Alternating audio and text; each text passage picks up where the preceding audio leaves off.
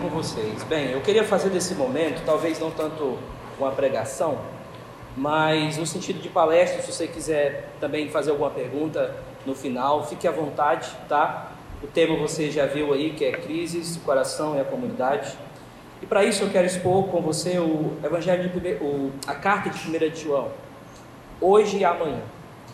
E eu acredito que conferências assim, gente, um tempo que nós temos assim diferente do culto público, é o tempo que é muito bom a gente refletir numa carta. E eu não vou extrair tudo dessa carta. Gravações.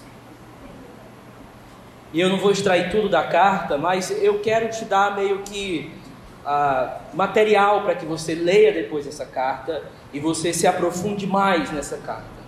Então eu vou trabalhar talvez algumas questões técnicas e vou tentar não fazer uh, tanto de uma palestra, mas também eu não vou tanto para o lado de uma pregação, tá bom? Então abra sua Bíblia aí, 1 João capítulo 2. Nós vamos ler um texto, depois nós vamos ler mais alguns textos. 1 João capítulo 2.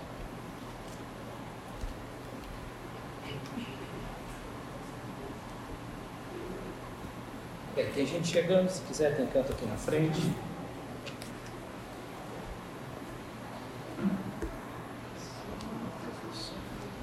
Bem, 1 João capítulo 2, verso 12. E nós vamos ler até o 17. 1 João capítulo 2, verso 12 ao 17.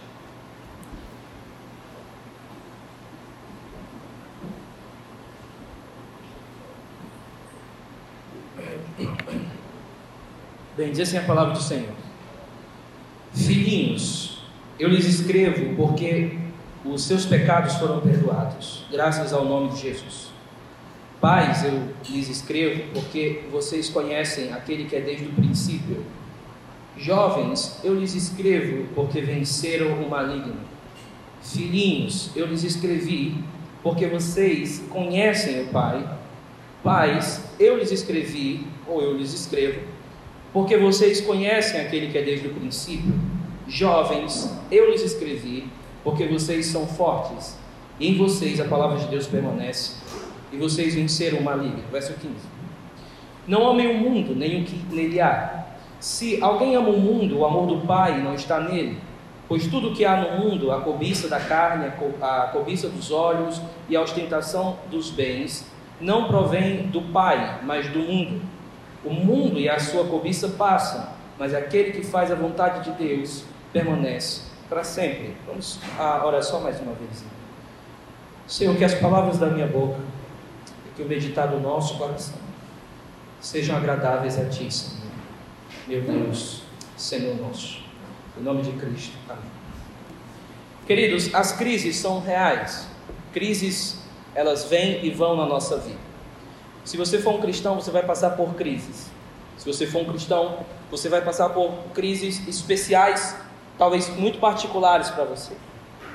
Eu entendo que ah, nós podemos olhar para as crises de duas formas. A primeira forma é nós sempre estaremos em crise. Eu acho que aquela pessoa que não está em crise, ela não é tão saudável assim. Então, para mim, existe um lado positivo da crise e você vai ter que encarar esse lado positivo. Um certo homem uma vez falou que a igreja não está em crise, ela é a crise. Em outras palavras, é a igreja que faz com que o ser humano fique com o desconforto de quem ele é. Então, de alguma forma, todo cristão está em crise porque ele está desconfortável com quem ele é e ele está num processo de vir a ser. Então, esse processo, dentro desse momento que nós vivemos, nós podemos chamar isso de crise.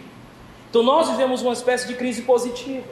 Na igreja, como pastor, eu encaro pessoas em aconselhamentos me procurando, dizendo assim, pastor, estou passando por isso, por isso, e eu, ah, eu acho bom. Lá dentro eu fico assim, cara, que legal. Só que eu não vou falar isso para a pessoa, né? Porque fica estranho. Mas lá dentro eu fico assim, hum, que bom, transformação está vindo, maturidade está vindo, coisa boa está vindo. Agora, esse lado positivo da crise, que é mantido ao decorrer desse momento que nós vivemos, ele também anda lado a lado com o lado negativo da crise. Então existe uma crise que eu chamaria de positiva, a Bíblia chama isso de provação. Existe um lado da crise que é negativo, que a Bíblia vai chamar isso de tentação, apesar de usar as mesmas palavras para as duas, os dois conceitos. Então, as crises negativas eu entendo que elas são a, o nosso problema aqui. e o nosso problema, e talvez o seu problema como jovem. Porque essas crises negativas, elas são, são perigosas. Crises espirituais, crises de fé, crises de ah, será que eu acredito em Deus ou não? Ou crise, será que ah, eu vou conseguir largar esse pecado ou não? Ou crise na minha família, ou crise espiritual, ou crise muito particular que você pode estar passando. Então, essa crise agora negativa, ela é perigosa. E ela é perigosa por quê? Porque ela existe um grau de ah, desenvolvimento nela. Em outras palavras, a crise, essa crise negativa, ela sempre piora se ela não for ah, consertada. Eu acho que um dos grandes desafios para o pastor no gabinete pastoral é encarar pessoas que demoraram para vir procurar o pastor por conta das suas crises. Então, geralmente, a gente não aconselha uma crise que está iniciando, a gente aconselha uma crise que já está muito problemática. Então, casais de namorados, por exemplo, geralmente quando procura o pastor, a coisa já está bem feia. Por quê? Porque a crise ela foi se desenvolvendo. Então, muitas vezes, quando você está em crise e você se percebe em crise, então, provavelmente a coisa está mais feia do que você pensa, porque até você perceber que estava em crise, você já passou o tempo em crise e ela já teve um tempo de ser desenvolvida. Então, hoje nós vivemos um tempo onde muitos irmãos, muitos crentes verdadeiros, por conta de tudo que passamos e estamos passando, estão em crise. Comunidades estão em crise. Pastores que eu converso, a maioria, eu não sei como é que está aqui, mas a maioria falam: Olha, pastor, eu estou enfrentando crise na minha comunidade. Por quê, pastor? Os irmãos não querem ir para a igreja, a maioria estão ah, querendo tudo online, as coisas estão ficando. Parece que está todo mundo está letárgico, parece que ninguém percebe como está todo mundo quase parando. Ah, o nível de martírio desceu, agora ser mártir é pegar ônibus para vir para a igreja, e a gente vive assim, um ambiente de todo mundo muito em crise sem perceber, e tudo natural. Então, assim, nós vivemos em crise, crises são perigosas, algumas delas, e essas crises elas aumentam. Essas crises elas sempre têm, elas sempre vão uh, piorando. E sabe qual é o grande problema que eu encontro como pastor? É que poucas pessoas se percebem em crise, como eu falei. O doente, ele quase nunca, e principalmente o doente espiritual, assim como fazer aqui um paralelo, o doente da alma, ele pouco se percebe doente até a coisa estar bastante feia. Então não é só perigoso, é ele não se toca que está em crise. Então, quando o cara chega e diz assim, eu não acredito mais em Deus, cara, a crise não está ali, a crise já começou há muito tempo. Quando o cara diz, pastor, eu caí em adultério, ok, mas se a gente pegar e perceber de onde é que vem tudo isso, a coisa já vem há muito tempo. E é uma crise generalizada. Ora, onde é que isso começou? Talvez com vícios da sexualidade e pornografia. Mas de onde é que isso começou? Não, começou porque ah, eu tenho dado lugar à preguiça. Ok, mas onde a preguiça começou? Não, é porque eu tenho. E quando você começa a examinar essas crises espirituais, você percebe que o cara já está no abismo lá final, na última fase. Então, o grande problema da crise é que as pessoas não percebem que estão em crise. João está enfrentando essa, essa comunidade aqui, entenda. João não está escrevendo para uma igreja. João está escrevendo para aquilo que a gente chama de comunidade joanina. Comunidade joanina ah, fica hoje no norte da, da Turquia, aquela comunidade da Ásia Menor, e João está escrevendo para uma série de igrejas em crise, em crise mesmo. Sabe, se vocês dizem, pastor, mas quanto crise? Uma crise tão grande, tão grande que João está enfrentando, que ah, estudiosos argumentam que as igrejas na comunidade antoliana, elas fecharam as portas. Então você diz, peraí, peraí. João manda uma carta para a igreja, é, uma, duas, três, acho que cinco por aí. E ele está consertando uma crise geral que estava acontecendo na igreja. É. E a crise consertou? Não. Não. Por quê? Gente, no segundo século, nós não temos nenhum, nada, zero, nenhum registro dessa comunidade que João escreveu. Talvez o primeiro registro que nós temos seja por conta de Eusébio Cesareia, no quarto século, quando ele reverberando Policarpo, que foi discípulo de João, ele vai dizer o seguinte: olha, João ele ministrou em Éfeso, mas partindo dali ele foi visitar suas comunidades e chegando lá não as encontrou mais. Em outras palavras, a crise na comunidade joanina foi tão forte, inclusive Éfeso que estava lá. Alguns pensam que um que fazem parte dessa comunidade é Laodiceia também. Quando você chega em Apocalipse, você vai dizer: Deus com vontade de vomitar uma igreja, você vai ver Éfeso perdeu o primeiro amor e você vai perceber que a igreja está em crise e a crise só piorou. Então muitos argumentam assim, olha, então João fracassou como pastor, e aqui tem uma lição aqui. Olha, o cara é apóstolo, ele deitou-se no colo de Jesus, ele ouviu de Jesus, dá para perceber que ele, ele era o cara mais fiel dali, talvez. ou pelo menos o mais sã, assim, dos discípulos. Você começa a observar, João parece ser aquele cara mais cabeça no lugar, dá para conversar com ele naturalmente, sem se espantar. Então quando você conversa com João, João era o cara, assim. João ele era tanto o cara que depois que Paulo parte, Tiago parte, toda aquela primeira geração de apóstolos, inclusive Pedro parte, fica só ele, ele comanda toda a região, ele só não entra muito na região de Paulo, mas ele comanda aquela região. Aí o que, é que acontece, gente? As igrejas fecham. Alguns argumentam que João fracassou como pastor. Eu não acho que ele fracassou como pastor. Eu acho que aqui tem uma lição muito forte para a gente na crise. Tá? E eu vou só lembrar uma coisa que você já sabe. Gente, se você não consertar as crises que estão no teu coração, elas vão piorar a tal ponto que poderia vir um apóstolo de Jesus aqui pegar para você e não vai mais resolver. Eu sei que dá é um lance meio de desesperança isso, mas escute. Tem coisas que podem acontecer na sua vida e crises que você não conserta, fica só colocando debaixo do tapete, elas vão piorar. E elas vão piorar a tal ponto que coisas vão, algumas coisas vão ser irreversíveis na sua vida. O que eu quero dizer para você é que falar sobre crise é falar sobre algo urgente. É falar sobre algo assim, peraí, será que eu estou em crise ou não? Eu não estou percebendo se eu estou em crise. Aí não sei o primeiro problema. Ou então eu estou em crise, mas não estou sabendo lidar com isso, também não me importo muito. Eu vou colocar aqui para debaixo do tapete. Ah, mas essas tentações, esses pecados já estão há muito tempo na minha vida, então vou colocar aqui um pouquinho. Às vezes assim, pastor, tudo bem eu colocar um pouquinho aqui de lado? Não, tudo bem não, querido, tudo bem, isso vai piorar. Isso vai ficar pior. Isso vai alcançar outras pessoas. Isso vai deixar uma bagunça, sabe? Tem gente que quando conversa comigo sobre as crises que estão passando, eu fico ouvindo, eu juro, eu fico tentando entender o fio da meada. Porque começa assim, ó, aí depois vai, vai, vai. Aí eu digo assim, peraí, peraí, vamos voltar aqui. Porque eu, eu me perdi aqui, eu me perdi quando o teu primo entrou aqui na parada. Então, geralmente, a crise já está tão assim que você percebe assim, cara, deixa eu te dizer uma coisa, olha, como aconselhando recentemente, olha, isso aí que aconteceu na sua vida vai, vai agora andar com você para sempre. A sua falha, isso marcou sua vida para sempre. Agora a gente vai aprender a lidar com isso, mas não tem mais volta. Você vacilou. Agora é usar isso para sua maturidade. Mas a pessoa, eu tive que deixar claro para ela. Você não tratou a sua crise como deveria tratar. E a coisa piorou e te fez cair. Falando aqui, talvez só para jovens, mas gente, eu não sei como vai a sua vida espiritual, não sei se você está se percebendo em crise. Pelo amor de Deus, você precisa tratar coisas urgentemente. Tá? Que tipo de crise João está enfrentando tão forte que teve que fechar as portas? Alguns vão dizer que são três crises: crise de conteúdo de fé, crise de conduta de fé e crise de comunidade. O que significa isso? Alguns ficam dizendo assim: ah, foram os hereges que entraram lá e fecharam as portas. Né? É, é sempre assim, a gente bota muita culpa nos hereges, os caras são mal mesmo, mas a, às vezes os caras dizem assim: qual o problema de Gálatas? São os agitadores, ou os achacoalhadores que nós vemos lá. A, a, a, em Gálatas, em 1 Coríntios também, que ele vai falar. Enfim, a, a vida de Paulo era lutando contra esses caras. E aí, geralmente, a gente olha ah, para esses hereges assim, a culpa é deles, mas não foi, nesse sentido não foi. Sabe onde começou toda a história aqui? Nós vamos desenvolver, porque eu quero identificar com você a crise aqui dentro. Eu quero que a gente entenda a linguagem do texto, tá? Para poder ser assim, ah, pastor, realmente tem essa crise aqui, ok. Você poder estudar mais profundamente a sua casa. Ah, o que acontece é que a igreja começou a cair moralmente. E a sua moral começou a mexer com a sua teologia. E o fato de que algo mexeu com a sua teologia fez com que essa igreja abraçasse hereges.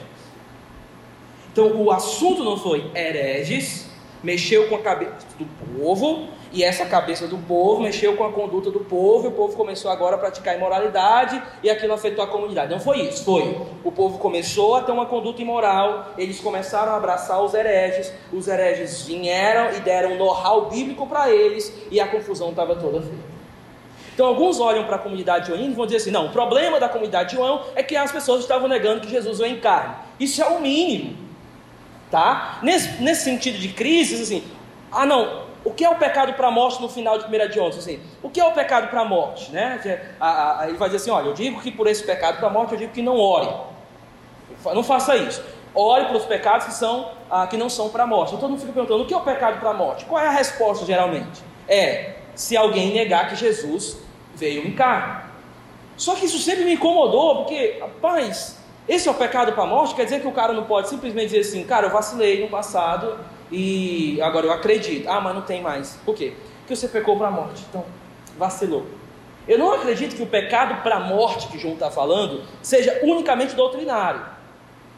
Eu entendo que há algo mais profundo nessa comunidade. Então perceba, sabe qual é o problema do nosso coração que a gente vai ver aqui? É o seguinte, ó. Se você não tratar a coisa aqui, ó, ela vai mexer com a tua com o teu entendimento de Deus aqui, ó. Então, às vezes a gente diz assim: "Ah, a minha cosmovisão afeta o meu coração", só que às vezes o meu coração procura desculpas para para transformar a minha cosmovisão, para poder dar vazão à minha conduta. Então, a, o que está acontecendo é o seguinte: aqui, a galera veio, se instalou naquela igreja, uma espécie de conduta errada de vida, que mexeu com o conteúdo da fé daquelas pessoas e que afetou a comunidade. Antes de entrar ainda no texto, isso me, isso me ensina algo, atenção. Você nunca vai estar em crise sozinho. Talvez você até comece sozinho. Mas isso vai afetar outras pessoas. O que eu aprendo nessa carta é que a crise sempre vai ser uma crise que vai envolver a tua conduta, o que você sabe sobre Deus e a tua relação com a comunidade. Todas as vezes que você estiver em crise, eu acredito que ah, esses três pilares aqui, conduta, fé, conteúdo e comunidade, esses três pilares aqui, são os pilares de toda e qualquer crise que você venha passar. E eu entendo que o cristão, ele tem uma, uma questão assim profunda que ele precisa tratar. O que é isso? Que todas as vezes que ele tiver uma crise na comunidade, isso vai afetar de alguma forma, ou vai querer afetar de alguma forma, o entendimento que ele tem de Deus. Esse entendimento que ele tem de Deus vai afetar a conduta dele. Ou essa conduta dele vai afetar a comunidade. E essa que afetando a comunidade vai afetar a teologia. O que, que eu quero dizer? Esses três pilares eles estão unidos. Quando você está em crise em uma área, essa área vai mexer com a outra e vai chegar na comunidade.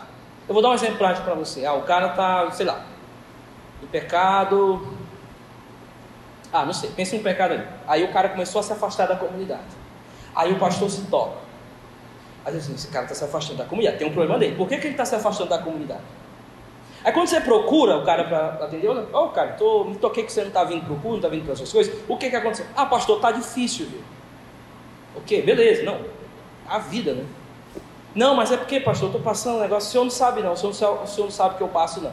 Às vezes não dá nem vontade de perguntar, né? Realmente. E aí o cara, é, o cara diz, você não sabe o que eu passo, eu já fico assim, hum, é. Beleza, não sei, cara. E aí? Vai morrer porque ninguém consegue realmente ser você. Então ninguém nunca vai saber o que você está passando. Isso é desculpa para não mudar. E às vezes aí o cara se afastou da comunidade. A minha pergunta é: por que, que ele se afastou da comunidade se a comunidade ajuda ele? É porque entenda, a crise de conduta afeta a tua visão de comunidade. A tua visão de comunidade vai afetar a tua teologia. A tua teologia não está tão estávelzinho, não. Ela vai ser mexida, ela vai ser chacoalhada. Aí você vai dizer, não, não se preocupe não, pastor, que eu tenho confissões guardadas. Ah, entendeu? Eu já vi muita gente cair em pecado com confissão no bolso. Essa não é a questão. Você vai entender que crises de conteúdo não é só saber ou não saber. Envolve a área de convicção. Porque se você está em crise, não é que você esqueceu o que você sabia, você sabe. É tanto que quando você vem se aconselhar, pessoas vêm se aconselhar, ela, ela fala algo, eu digo assim, cara, mas você sabe que existe a graça de Deus. Aí ela faz assim. Por quê? Porque ela sabe. Mas por que, que eu estou falando a mesma coisa para ela? Porque o problema dela não é de amnésia, o problema dela é de falta de convicção daquilo que ela sabe. Aqui está a grande crise de conteúdo de fé que João está enfrentando. Essa galera não estava esquecendo quem era Jesus. Essa galera estava perdendo a convicção do que Jesus era. Tanta, tanta que tem um momento da carta que ele precisa dizer: olha, gente, o perfeito amor expulsa fora todo medo. Gente, se o teu coração te acusa, Deus é maior do que o teu coração. As pessoas estavam começando a desacreditar da salvação deles, eu não sou salvo. Eles estavam começando a desacreditar do amor de Deus para com eles. A crise estava tão forte que aquela crise que começou por conta da conduta afetou o entendimento deles sobre Deus e a comunidade se dividiu. João ele vai dizer assim: olha, aqueles que estavam no meio de vocês é porque eles não pertenciam a vocês. Aí essa galera saiu. Só que o grande problema é que um tempo depois, a galera que ficou em dúvida também acompanharam, acompanhou. Então, perceba, nós temos uma igreja dividida, a galera estava em pecado, e isso estava afetando ah, o entendimento deles de Deus. Como é que João trata tudo isso, gente? Com duas palavrinhas. Aí você diz assim, duas palavrinhas, pastor? É, isso me constrange, porque já é muito simples. João ele resolve isso de duas formas, é a estrutura do livro. Capítulo 1 até o capítulo 3, verso 11, ele vai mostrar que Deus é luz. É, só isso. E do capítulo 3, verso 11 em diante até o final, ele vai mostrar que Deus é amor. É, é aqui está as duas estruturas que João usa para poder tratar crises dentro da comunidade. E o meu conselho para você, carinhoso, é se toque do que esse pastor de mais de 90 anos, chamado João, está olhando para essa comunidade em Cristo, está dizendo assim: peraí, eu vou escrever para eles. A pergunta é: o que que esse pastor experiente escreveu e por que, que ele escreveu isso? Então eu vou prestar atenção. Eu vou prestar atenção por quê? Porque às vezes a gente olha para João e diz assim: João não me entende. João não sabe o que eu estou passando. Eu fico imaginando João virando o olho, perdão, João, né? Virando aquele olho assim, ah meu Deus. Por quê? Porque às vezes a gente entra nessas normas. João está passando por essa crise. Eu quero que você ah, ah, identifique algumas coisas comigo aqui. Por exemplo, vamos ver o início do capítulo. Capítulo 1. O que era desde o princípio, o que ouvimos, o que vimos com os nossos olhos, o que contemplamos e as nossas mãos apalparam, isso proclamamos a respeito da palavra da vida. Ou seja, a palavra entrou na história. Isso é algo que vocês sabem. Continua. A vida se manifestou, nós a vimos e dela testemunhamos, e proclamamos a vocês a vida eterna, que estava com o Pai e nos foi manifestada. Ou seja, Jesus veio, vocês sabem disso. A vocês foram proclamados a vida eterna, ou seja, coração de vocês foram mudados. Ou seja, vocês sabem de algo, Jesus veio, algo mudou no coração de vocês, vida eterna, e aí ele continua no verso 3. Nós lhe proclamamos o que vimos e ouvimos, para que vocês também tenham comunhão conosco. Conosco. Nossa comunhão é com o Pai e com o Filho. Então João agora está falando da comunidade. Então perceba, Jesus veio, ok, eu sei disso. Ele trouxe vida eterna, ok, isso mudou meu coração. Isso trouxe comunhão, ou seja, entre nós. Então João, desde o início, começa a dar pistas sobre essas crises: crise de comunidade, crise de conduta e crise de conteúdo. Agora, olha por onde João começa. Hoje eu quero ver com vocês só a primeira parte da carta. Na primeira parte da carta, João quer tratar a questão do conteúdo e a questão do coração.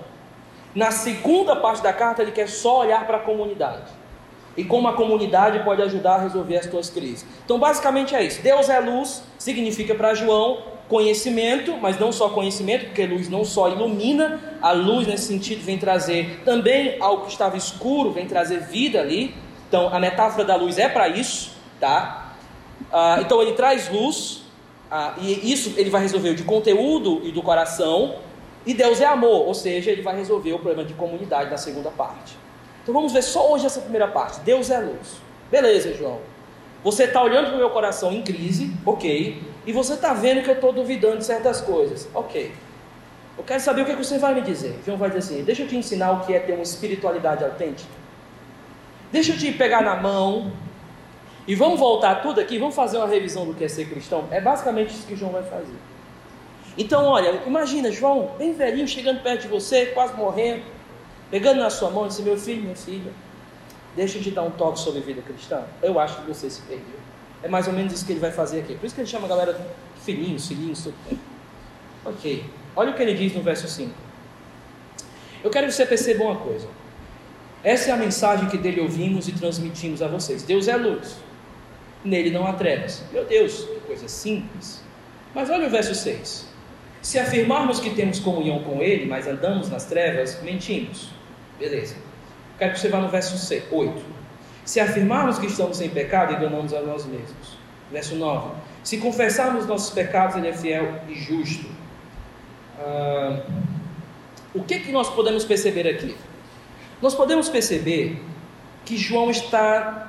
A pergunta é essa: quem está confessando que não tem pecado? Olha o verso 6 de novo. Se afirmarmos que temos comunhão com Ele, mas andamos em trevas, mentimos. A grande pergunta é: quem é que está dizendo que tem comunhão com Deus?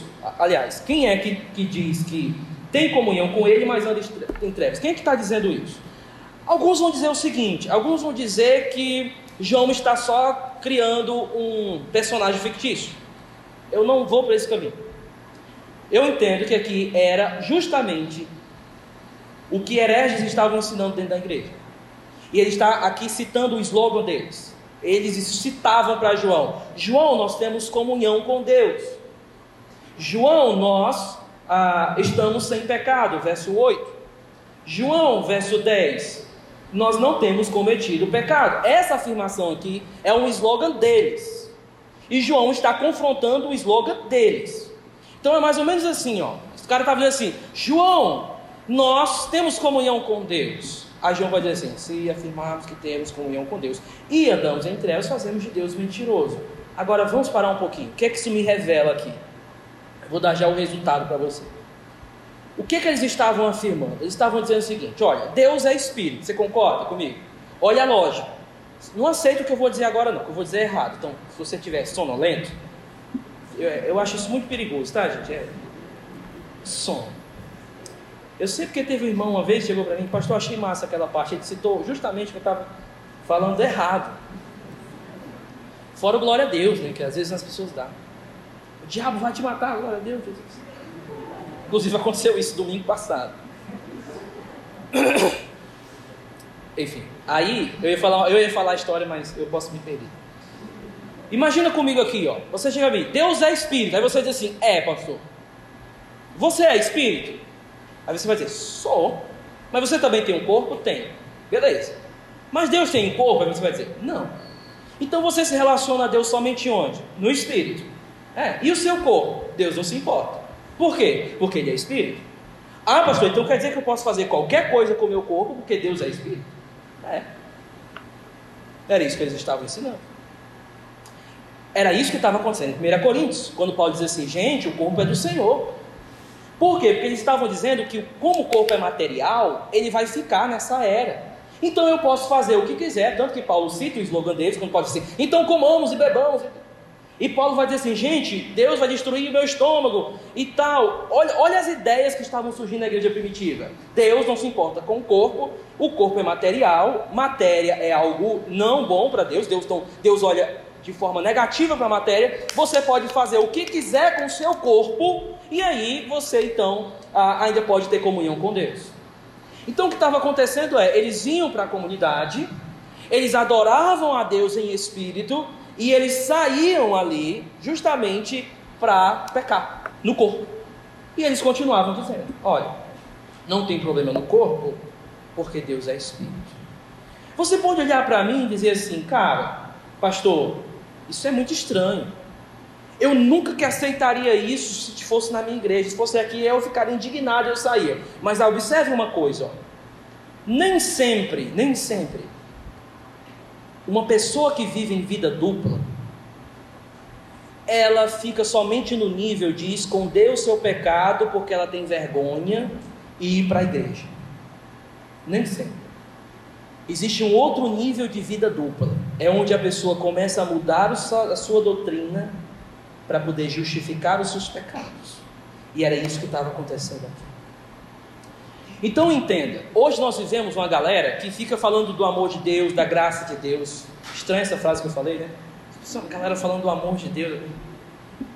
Mas observe, por que, que eles falam da graça de Deus e como eles falam da graça de Deus? Como é que eles falam do amor de Deus? Geralmente essa galera fala do amor de Deus, que é tipo assim, ó, cara, dos teus pecados basta uma faixa, Jesus é o Senhor, mas você pode ir para a festa que você quiser. E Jesus está com você, Jesus é o seu Senhor, mas você pode fazer o que você quiser no seu corpo, afinal, Deus chama da forma que você quer. Ou seja, o que João está dizendo para a gente é: eles estão achando que Deus não se importa com o corpo. Mas, gente, o que aconteceu não é que eles criam assim antes, eles criam certo. O problema é que condutas imorais afetam a forma que você vê a graça de Deus, afeta a forma que você vai enxergar o amor de Deus. É por isso que gente que cai em pecado, mesmo arrependida, às vezes tem uma dificuldade de se livrar da culpa. Por quê? Porque aquele pecado afetou justamente a doutrina da graça de Deus que ela tanto canta. Então nunca esqueça, João está tratando uma galera aqui, você pode dizer assim, pastor, isso é um absurdo. É, mas você já observou que muitas vezes o cair no pecado Na hora que você vai justificar o teu cair no pecado, você também pode movimentar a doutrina, transformar a doutrina, dar o seu jeitinho santo para não confessar os teus pecados, para poder não procurar o teu pastor, para poder não ter uma conversa séria com a sua esposa, que você precisa ter muito tempo, para poder expor suas tentações. Você já percebeu? A gente sabe que a gente tem que confessar os nossos pecados, mas quando cai, aí algo é movimentado. Não, mas não é assim não. O que é que fulano vai pensar de mim? Porque, mas a gente não sabe que a igreja é para isso. A gente não sabe que precisa ser tratada questões, e às vezes, quando esses vícios estão muito intensos, a gente precisa de ajuda. Por que, que a gente fica dando desculpas na nossa mente? É porque condutas do coração vão afetar a forma que você vê a doutrina da graça de Deus. Então perceba, essa galera estava com um slogan bem facinho aqui. O slogan era esse: olha, João, deixa eu dizer, nós nunca vamos conseguir parar de pecar, João.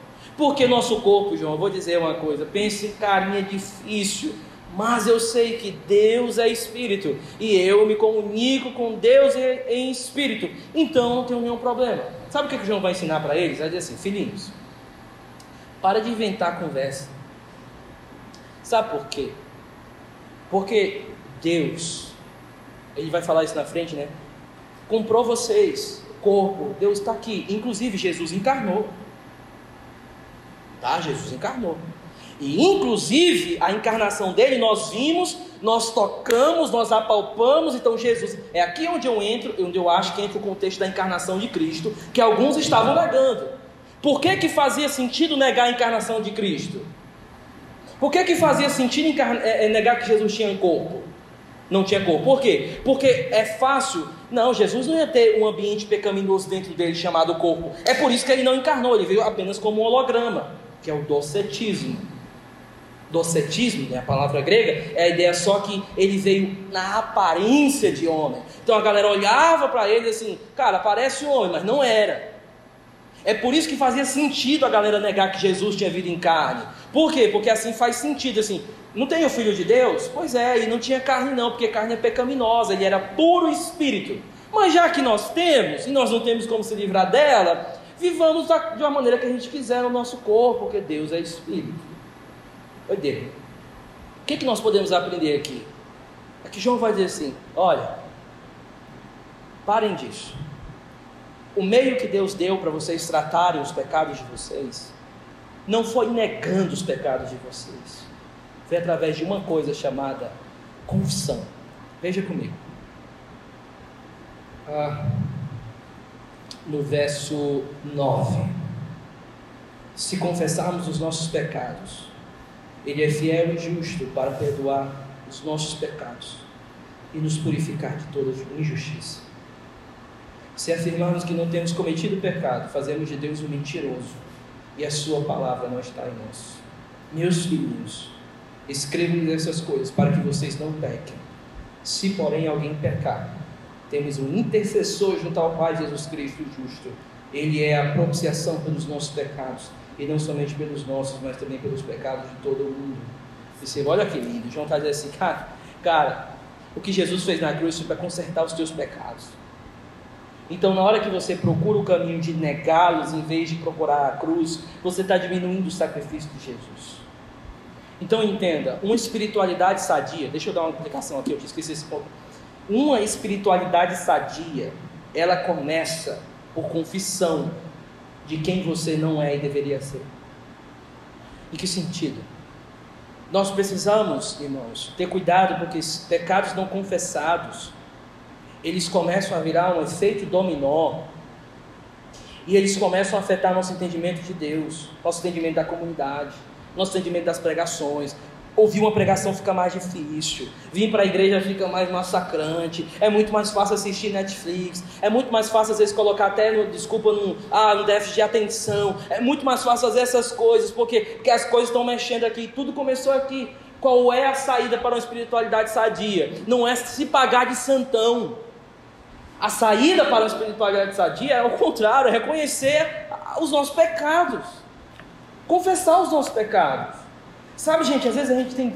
Ah, é uma falta de atenção muito grande com relação a isso. É incrível a gente terminar o dia com uma sensação de que nós pecamos somente uma vez ou duas vezes, talvez no trânsito, talvez ali, e esquecemos que teve coisas que nós pecamos contra Deus, que precisavam ser resolvidas, que precisam ser resolvidas diante de Deus. Se ajoelhar diante de Deus, uma oração diante de Deus, dizer o seguinte: Senhor, eu confesso os meus pecados, eu confesso isso, eu confesso isso, me ajuda. Então perceba, João não está esperando de ninguém aqui perfeição para não pecar. Ele, ao contrário, está dizendo assim: queridos, eu não estou falando isso para que vocês pequem. Eu estou dizendo isso porque existe solução para os pecados de vocês. E a porta para isso é a confissão. Então aqui está, olha que interessante. João está começando uma crise, resolveu uma crise, e a saída que ele dá para resolver essa crise, a primeira porta é a confissão. Aí você vai dizer assim, beleza, legal. Não, não é legal. Porque muitas vezes a última coisa que nós queremos é confessar as coisas. Pregar sobre crise é muito, é muito fácil. E você me ouvir pregando sobre crise é muito fácil. Mas no dia que você entrar num conflito com alguém da sua casa e você ficar semi-possesso, semi, não possesso, e alguém for te dar um conselho, aí cara, tu pecou. Eu não quero nem saber o que passou na sua cabeça. Nem quero. Sabe por quê? Porque no ambiente da crise é difícil reconhecer que quem é o errado é você. E que o teu problema na crise não é o outro, é tua relação com Deus antes de tudo. Casais, por exemplo. Não, pastor, a culpa é dela. A culpa é dela. A culpa é dela. Beleza, então, a última vez que falaram isso para mim, então mata ela. O cara olhou assim. Pastor, que doideira é essa? Não, não, não. Isso que eu estou falando não é tão louco quanto você está falando. Porque se todo o problema da sua vida não está nada em você e no outro, você é um cara problemático. Matar é um passo para você. Então entenda uma coisa: confissão de pecados não é fácil. Em crise, não é fácil. Não é fácil. Reconhecer que errou diante da igreja, reconhecer o que tem pecado, que tem carregado no armário e tem esqueletos lá escondido há anos que precisam ser tirados, colocados à luz para poder Deus tratar, isso não é fácil. É por isso que a primeira porta para resolver as crises é a confissão. E é difícil entrar por essa primeira porta. É difícil, gente, entrar pela porta da confissão no meio da crise. Chamar a sua liderança e dizer assim: oh, pastor, é o seguinte, eu errei. Tudo que aconteceu na minha vida, o problema fui eu. Eu não estou aqui querendo dar uma de coitadinho, agora eu vou confessar, não, eu fiz besteira. Fiz isso, fiz isso, fiz isso, estou errado diante de Deus. Essa é a primeira porta. Nem tão difícil, mas necessária. A segunda, então, observe que João, ele diz o seguinte agora no capítulo 2, verso 2. Sabemos que conhecemos se obedecemos aos seus mandamentos. Olha que interessante o verso 4. Aquele que diz eu conheço, mas não obedece aos seus mandamentos, é mentiroso. Ah, é mentiroso, ok. Observe, aí continua. Ah, e a verdade não está nele. Mas se alguém obedece a sua palavra, nele verdadeiramente o amor de Deus está aperfeiçoado. Desta forma, sabemos que estamos nele. Aquele que afirma que permanece nele deve andar como ele andou. Amados, eu não lhes escrevo um novo mandamento, mas um mandamento antigo que vocês têm desde o princípio. A mensagem que ouviram, verso 8. No entanto, o que lhes escrevo é um mandamento novo, qual é verdadeiro nele e em vocês, pois as trevas estão ah, se dissipando e já brilha a verdadeira luz. Quem afirma estar na luz, mas odeia seu irmão, continua nas trevas. Beleza, aí vamos de novo. Verso 2. Verso 4. Aquele que diz eu conheço, crise de conteúdo. Ah, meu perdi aqui, peraí. Uh, só mexi. Verso 6. Aquele que afirma que permanece nele, crise de conduta. Por que crise de conduta, pastor? É porque essa palavra permanecer aqui, ela é muito cara para João. É Menel, a ideia é é o reminiscente desde, desde o Evangelho de João, porque João cita essa palavra muitas vezes. Eu acho que 46 vezes ele cita a palavra permanecer no Evangelho. A primeira pessoa que disse isso para João foi Jesus. E dentro do contexto da, eh, de João capítulo 15, quando ele vai dizer: ah, permaneçam em mim, permaneçam em mim, e eu permanecerei em vocês. Então perceba, Ele não está dizendo só que eu permaneço em Jesus, ele está falando que Jesus permanece em mim. E aí, dentro do contexto de João 15, ele está falando da parábola do quê? Da, de estar enxertado em Jesus. Ele vai dizer assim: os meus ramos estão em mim. Qual é a ideia? Qual é a ideia do ramo? É que tanto o ramo está na, ali recebendo da raiz, como a raiz entra dentro dos ramos, como, como a seiva entra dentro dos ramos. Então a ideia é: a minha vida, a vida de Jesus, entra em mim. E de alguma forma eu também retribuo isso com a vida de Jesus em mim. A ideia então do permanecer em João é uma espécie de dinâmica e não estática. Não é o permanecer parado, é o permanecer como um galho que recebe seiva. Então, quando João diz assim, aquele que, verso 6, aquele que afirma permanece nele, aquele que diz que tem andado como Jesus andou, aquele que diz que tem vivido legal, aquele que diz que tem a vida em Jesus dentro de si, mas não anda como ele andou, é mentiroso também. Agora, verso 9: quem afirma estar na luz, mas odeia o seu irmão, crise de comunidade. Três crises mais uma vez. Aquele que diz eu conheço, aquele que diz eu permaneço e aquele que diz mas odeia o seu irmão. Três coisas. Mas aqui tem uma palavra-chave. A palavra-chave para João aqui, que repete muitas vezes, é a palavra obediência. Verso 4. Aquele que diz eu conheço, mas não obedece. Verso 6. Aquele que afirma que permanece, deve andar como ele andou. Mais uma vez, obediência. Verso 9. Quem afirma ah, está na luz, mas odeia o seu irmão é mentiroso. Quem ama seu irmão permanece na luz. Mais uma vez, obediência. Ele está dando um mandamento. Em outras palavras, queridos, uma espiritualidade sadia, ela vai dar confissão e ela tem uma outra porta que ela precisa entrar, é a obediência. Então não adianta nada o cara dizer assim, pastor, eu errei, foi mal. Aí faz de novo. Não, pastor, não, beleza, eu errei, não, agora, agora vai. Só que a, a, cada vez que essa pessoa começa a falar de pecado, me parece que falta compromisso do coração dela para obedecer. Só que João não quer simplesmente dizer assim, gente, obedeça a Deus. João está dizendo assim, cara, se você conhece a Deus, você vai obedecer a Ele. Se você permanece nele, se você recebe a vida dele, você vai andar como ele andou. Por quê? Porque é como a seiva que passa, é a vida dele que está em você. Então você vai andar como ele andou. Cara, se você está dentro da comunidade dele e é a vida dele que está em você, você vai amar o seu irmão. João está dizendo o seguinte: olha, não adianta. Espiritualidade genuína é alguém que tem intimidade com Deus e essa intimidade flui para a obediência. Então não adianta, gente. A gente pode cantar mil músicas. Uma espiritualidade genuína tem como centro a confissão e a obediência. Então é como se João tivesse assim, galera, deixa eu dizer uma coisa para vocês. Vocês podem resolver toda essa crise que vocês estão passando por duas coisas. Olha que interessante. Eu vou mudar a linguagem para você entender o meu ponto. Quem é que pode resolver o seu problema? Deus. Mas, pastor, eu não posso me aproximar diante de Deus. Por quê? Porque eu pequei. É? Mas deixa eu dizer uma coisa. Jesus é a propiciação pelos teus pecados. Então, confessa os teus pecados que você pode se aproximar dele. E ao se aproximar de Deus, e ao voltar com a intimidade com Deus, João está dizendo, algo flui. E o que é que flui? Obediência. Amor pela comunidade. Mudança de vida. Então é como se, olha como é importante a porta da confissão. Na porta da confissão eu estou dizendo assim: eu quebrei a minha intimidade com Deus e eu estou em crise. E para resolver a minha crise eu preciso ter intimidade com Deus. Por quê? Porque tanto intimidade com Deus, vida flui. Andar como ele andou fica mais fácil. Tem muita gente que carrega cristianismo nas costas porque perdeu a intimidade com Deus há muito tempo.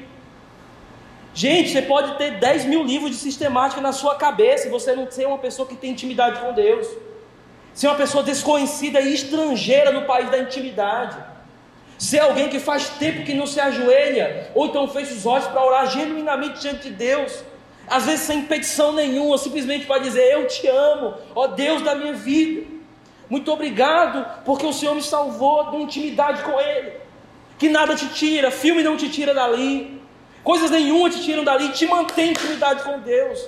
Às vezes, pastor, está tão difícil obedecer. Cara, é difícil mesmo, mas deixa eu perguntar: como vai a tua intimidade com Deus? Como vai a tua intimidade com Deus? Estava pregando e eu estava pregando algo sobre esse, algo sobre isso em algum momento. Tinha muitos pastores nessa reunião.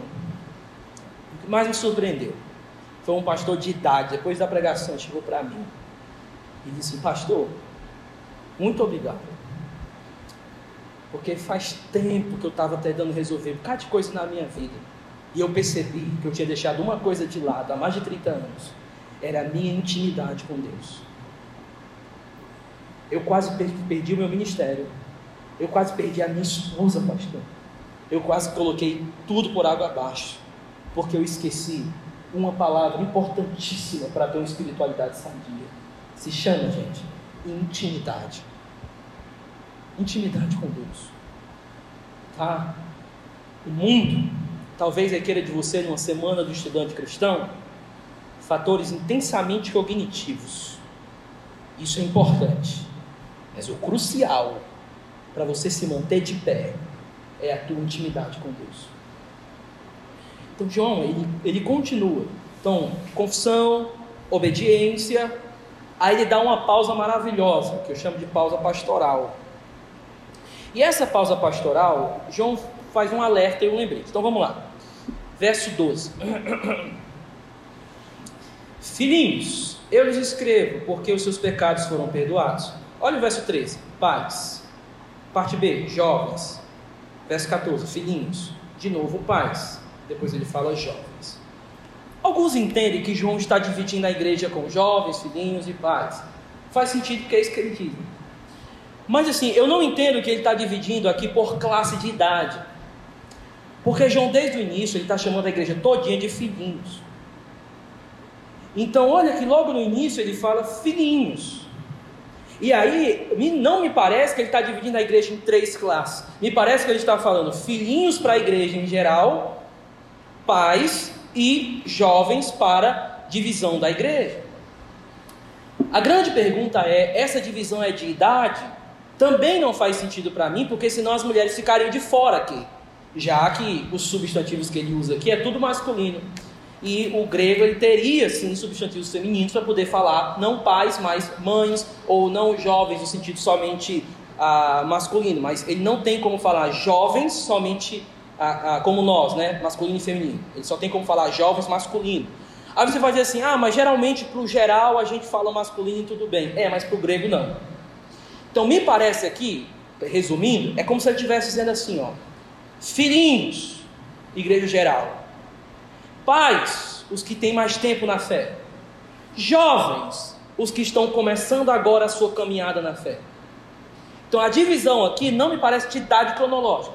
Eu entendo que parece ser de idade espiritual. Por que isso é tão importante? Porque interessante é que tudo que ele diz para os pais, ele diz para os jovens.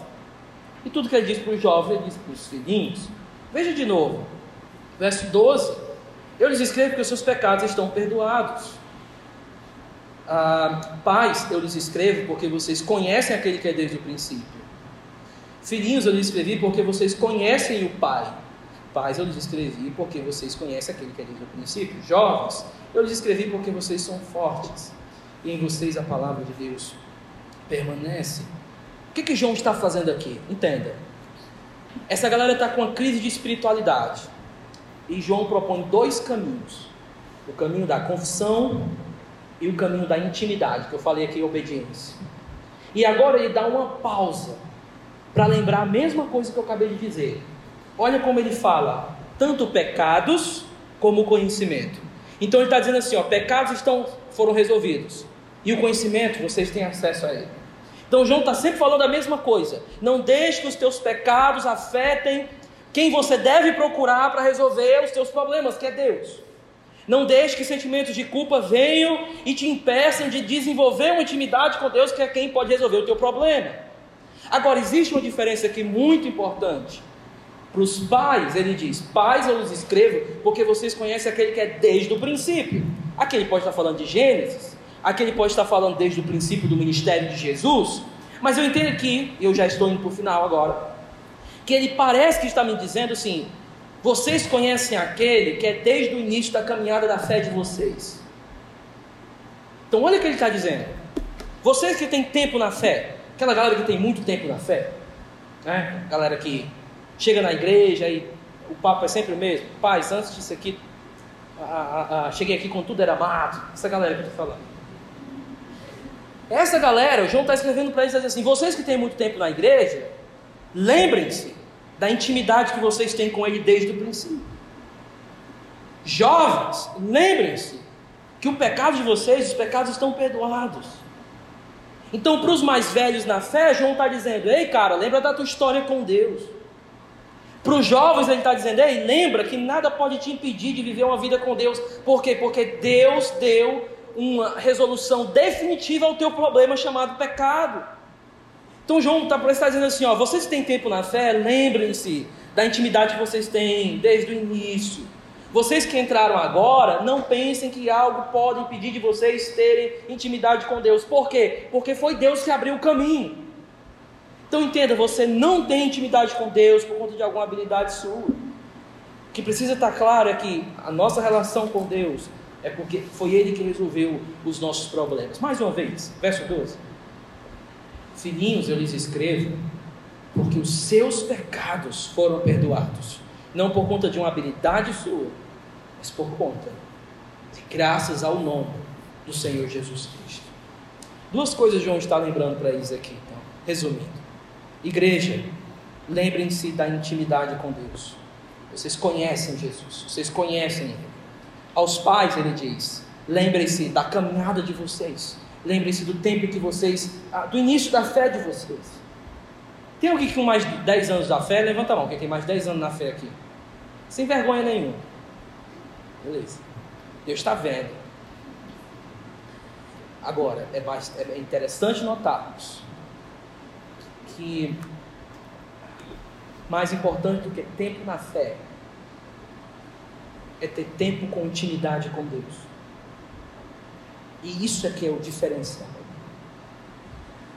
Porque o tempo de qualidade é o que é o mais importante para você. E é isso que João está querendo lembrar para eles. Lembrem-se da intimidade com Deus. E lembrem-se, jovens, que iniciaram agora a fé, nada pode parar vocês. Nenhum maligno, veja no final, vocês venceram o maligno e nem os pecados. Duas coisas que poderiam me impedir, não podem. Tá? Verso 15 então. Existe uma coisa que pode impedir da tua intimidade com Deus. Verso 15: Não amem o mundo, nem o que nele há. Se alguém ama o mundo, o amor do Pai não está nele. Pois tudo que há no mundo, a cobiça da carne, a cobiça dos olhos e a agitação dos bens, dos bens, não provém do Pai, mas do mundo. Existe uma coisa que pode impedir a tua intimidade. Jesus resolveu os problemas, um problema chamado pecado, e um problema chamado maligno. Mas a cobiça pode se levantar no teu coração. Como é que eu digo isso? para ser um concorrente com o teu amor de Deus, com o teu amor por Deus. Então perceba, às vezes uma espiritualidade em crise é porque ela se tornou muito cobiçosa pelas coisas do mundo, sabe? Às vezes, gente, os vícios pela internet da vida não é porque a pessoa está embananada, é, obviamente que tem isso, né? Os, os, as grandes drogas, drogas da dopamina. Não é só isso, às vezes tem cobiça da carne ali numa crise espiritual, que a pessoa ela vê vídeos, é mais para ela se imaginar em tudo aquilo. Então, às vezes, a nossa crise de intimidade, ela é gerada uma crise de intimidade com o mundo. Então, a nossa intimidade com Deus, às vezes, é porque nós estamos tendo intimidade com os outros. Sabe, eu, eu fiz duas faculdades. E, e por que pareça, eu não me orgulho muito. Mas teve momentos, assim, na minha, na, em alguns momentos da minha vida, onde muitas crises vieram no mundo, no mundo acadêmico. E eu lembro que uma das crises que veio foi muito pesada. Eu estava fazendo um trabalho, pesquisa para um estudante de, de fora, e eu estava estudando muito, muito gente maluca, assim eu estava estudando Calbart, eu estava estudando liberais drogas pesadas, assim, metafetamina mesmo. Eu ia dormir com um livro assim do Calbart, assim, perto da minha veia. Assim. E eu lembro Bem, você não tem tempo para pensar quando você está fazendo trabalhos acadêmicos. Você tem que escrever. Você tem que escrever 30 folhas no dia, mais 30 na outra para poder entregar. E eu lembro que eu estava nessa. Minha cabeça ali. Ah, eu lembro que nesse tempo também eu estava fazendo uma tradução de um escritor grego. Então estava tudo misturado. E teve um momento que eu comecei a dizer assim, cara, será que isso aqui existiu mesmo? Eu comecei. Agora percebe, na hora que eu disse assim, cara, será que Jesus morreu mesmo, na hora que eu disse isso, gente, agora, olha, não, não foi diabo, não foi nada. Eu me arrependi todinho. Porque pela primeira vez a dúvida tinha sido real. Real pra caramba. E eu disse assim: pronto. O cara que está me pagando para fazer isso, eu vou dizer quanto ele me pagava, ele me pagou quase 3 mil reais para eu escrever 20 folhas para ele. E eu tinha que fazer. Então não tinha como abandonar o barco. Não é assim que funciona a coisa. A gente vai com crise até receber o dinheiro. Né? Então, misericórdia. e aí, misericórdia. E aí, eu lembro que minha esposa me ajudou. A Bruna disse assim: o que é que tem que ler aí?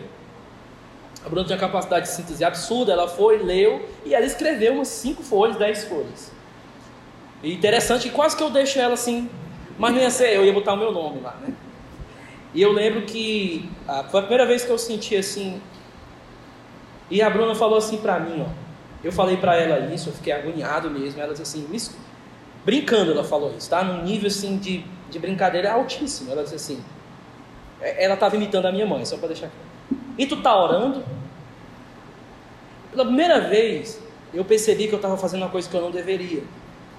Era separar o mundo acadêmico da minha vida de intimidade com Deus. E eu percebi que o que o diabo da dúvida estava à porta, bem ali. Pastor, eu ia pregar no domingo. Entende? Então estava bem ali. E eu não me toquei que todos aqueles processos de estudos que eu estava fazendo, quase sem dormir, eu dormia duas, duas horas por dia, três horas por dia. Teve momentos da minha vida que eu não dormia, praticamente. Eu virava dias estudando. Às vezes não era nem para entregar nada. É porque eu tinha criado um ídolo chamado estudos e eu tinha criado um ídolo que me afastou da minha intimidade com Deus. O tanto de porcaria que entrou na minha mente não foi brincadeira. Em outras palavras, deixa eu dizer para vocês: João está lembrando duas coisas. Filhinhos, não precisa mudar a teologia. Deus deu, Deus deu uma solução para o pecado de vocês. E filhinhos, não esqueçam de uma coisa: intimidade com Deus. Porque a intimidade de ontem, ela não vale para hoje, não. Hoje precisa ter intimidade com Deus. É isso que ele está lembrando coisas da cobiça, coisas começaram a entrar no meu coração e foi todo um processo acadêmico para me livrar de tudo isso. O que eu quero dizer para vocês é: João tem um alerta para eles. Vamos ver o verso 17. Cuidado com o amor do mundo, mas, o verso 17 é maravilhoso, né? O mundo e a sua cobiça passam, mas aquele que faz a vontade de Deus permanece para sempre. João está dizendo assim: ó, lute contra as cobiças do teu coração entregando a tua vida por coisas que realmente valem. Se eu puder então deixar aqui algumas lições para você. João está resolvendo uma crise de espiritualidade intensa. E ele começou essa crise resolvendo pela porta da confissão e pela porta da intimidade, que eu falei de obediência, né? Eu me aproximo para que a vida dele gere algo em mim. Ah, essas duas coisas são muito importantes para você resolver suas crises. Mas deixa eu te dar algumas lições aqui. primeira lição que eu quero deixar. Nas tuas crises, olha, olha os exemplos da fé que estão ao teu redor. Nas tuas crises, eu não estou dizendo, querido, que você pode resolver uma crise num dia, não. Eu não estou dizendo que uma conversa de gabinete pode resolver a tua crise. Entenda, eu não estou dizendo isso. Eu estou dizendo que crise não é um, um evento, crise é um processo que você vai ter que encarar para ser resolvido. E o que eu estou dizendo é que no teu processo de crise, te aproxima de pessoas que conhecem a Deus desde o princípio. Te aproxima do teu pastor, olha ele nas crises dele. Sabe, a gente não pode estar perto do pastor, bonzão não. Quando a gente se aproxima de um pastor em crise, Sabe o que é bonito? É você ver como é que um homem de Deus que tem tempo de fé sai das suas crises. Então, assim, na minha vida, eu dou graças a Deus porque em todas as minhas crises, Deus me arrastou para perto de homens que já passaram por crises. O que eu quero dizer para você, eu só vou tocar nesse assunto da comunidade amanhã, mas o que eu quero dizer para você é que quando você está próximo de pessoas de exemplos de fé que passaram em crise, isso pode te ajudar muito. Segunda lição. Existe uma grande importância da comunidade, está dentro dessa, do exemplo. A comunidade, ela precisa participar das tuas crises. Você precisa trazer as tuas crises para os teus amigos de comunidade. Entenda, a crise ela vai querer te afastar, mas você é chamado a se aproximar. Dê um movimento contrário às tuas crises. Dê uma espécie de algo contrário, te afastando, tu se aproximando, chamando pessoas para tua casa, chamando pessoas para sair e parando de ter um nível de amizade somente da piada. Onde você possa, pode ter amigo também, que você pode falar coisas sérias e abrir um coração com ele. Aí você vai dizer assim: ah, pastor, mas o que, é que ele vai pensar de mim? Pelo amor de Deus. Quem poderia pensar de você? Pior é Deus, Deus sabe o teu coração. E Ele é o que importa, querido. É isso que Ele vai dizer depois. Então pare com essa auto-justificativa e dizer assim: o que é que vão pensar de mim, cara? O que é que meu pastor vai pensar de mim, pastor? Olha, eu vou dizer uma coisa. Você pode falar para o seu pastor as piores coisas. Eu duvido que ele se espante com alguma coisa assim. Tem que ser muito valente.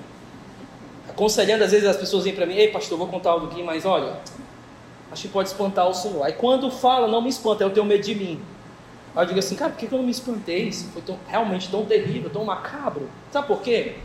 Porque o teu pastor, além dele já tá, viu muito, ele conhece o coração dele. Então entenda uma coisa, pare disso, pare de afastar as comunidades da tua crise, das tuas crises.